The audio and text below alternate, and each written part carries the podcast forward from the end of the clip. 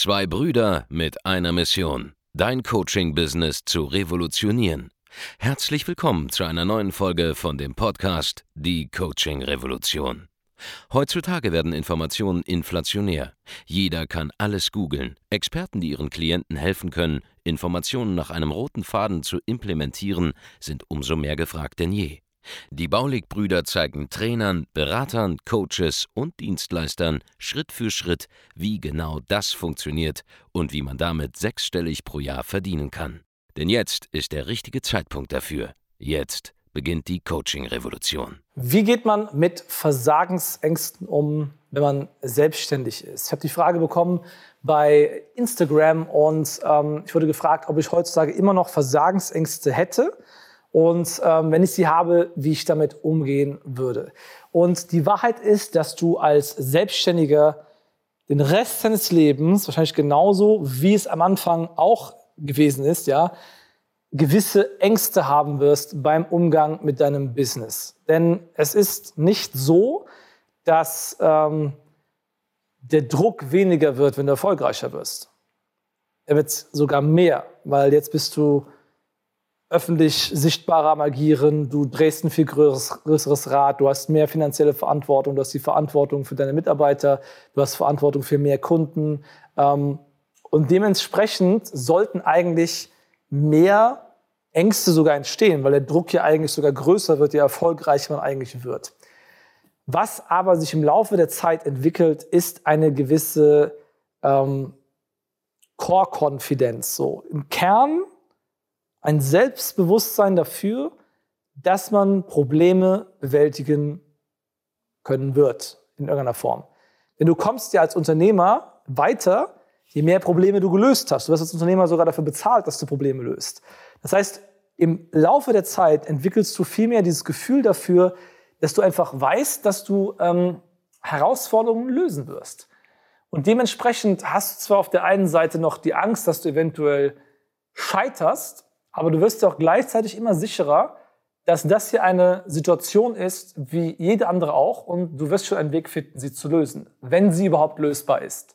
Und das sind die meisten unternehmerischen Situationen, mit denen man nun mal konfrontiert wird. Und das ist die Art und Weise, wie du es auch im Laufe der Zeit los wirst. Du kannst diese Versagensangst eigentlich ähm, nicht überwinden und sie ist sogar gut. Ja? Angst ist gut. Angst ist ein Motivator, zum Beispiel keine Fehler zu machen. Angst ist ein Überlebensreflex, der einen biologischen Sinn hat.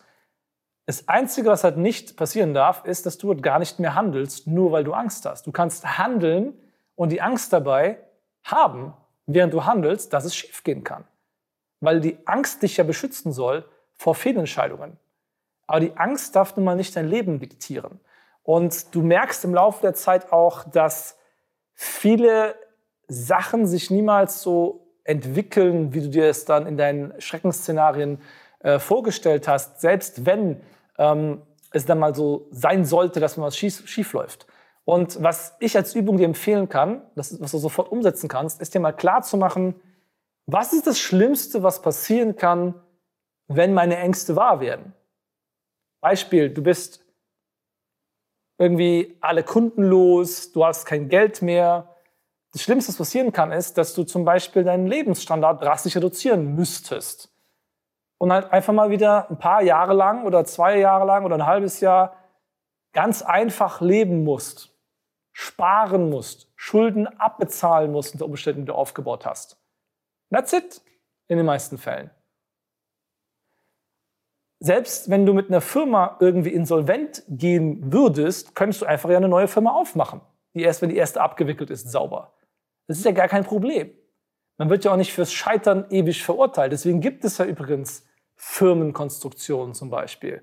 Weil die Firma eine eigene, zum Beispiel natürliche, ach sorry, eine eigene ähm, Person ist, eine eigene juristische Person ist.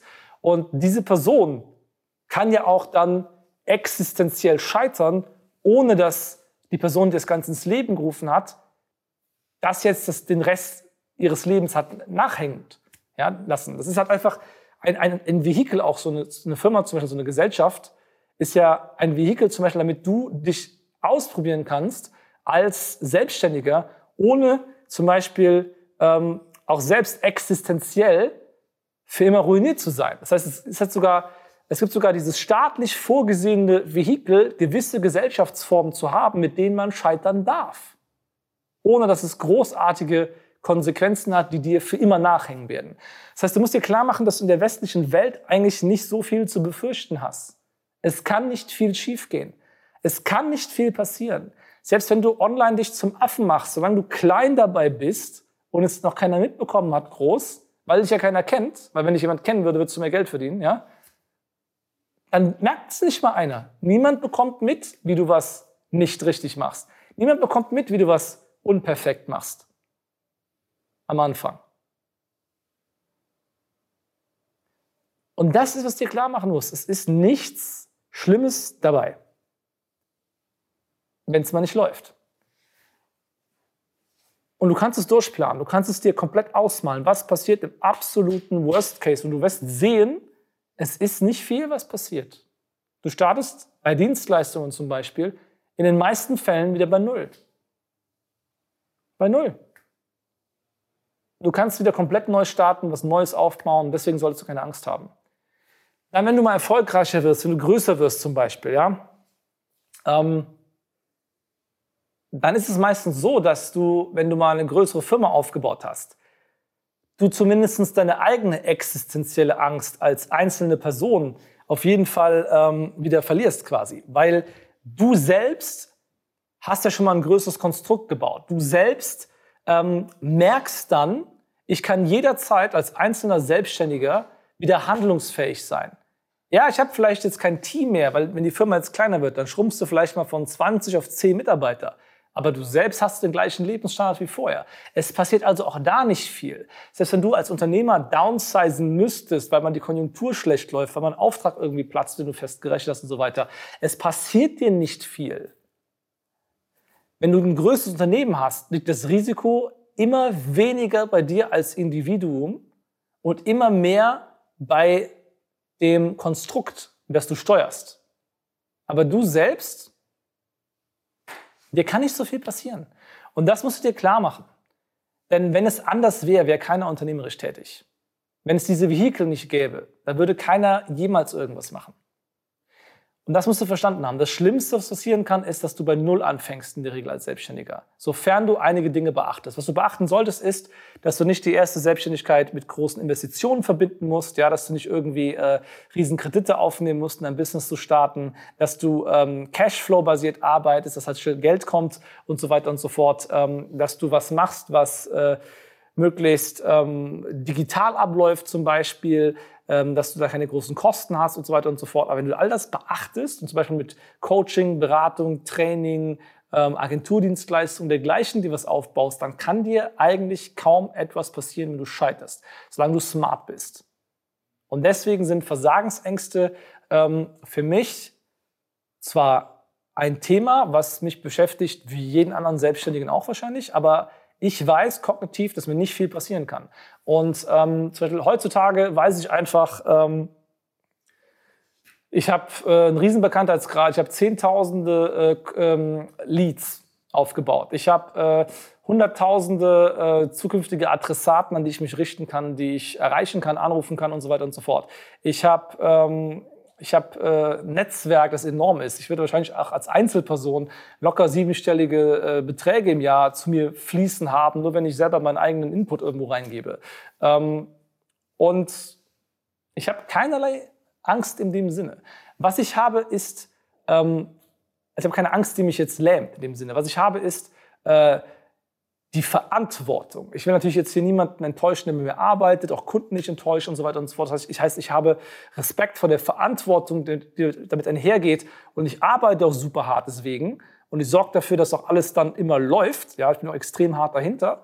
Aber es ist nicht getrieben von, von der Verlust, äh, von, der, von der Versagensangst, sondern ähm, vielmehr von ja, diesem, diesem positiven Stress, der mit der Verantwortung einhergeht.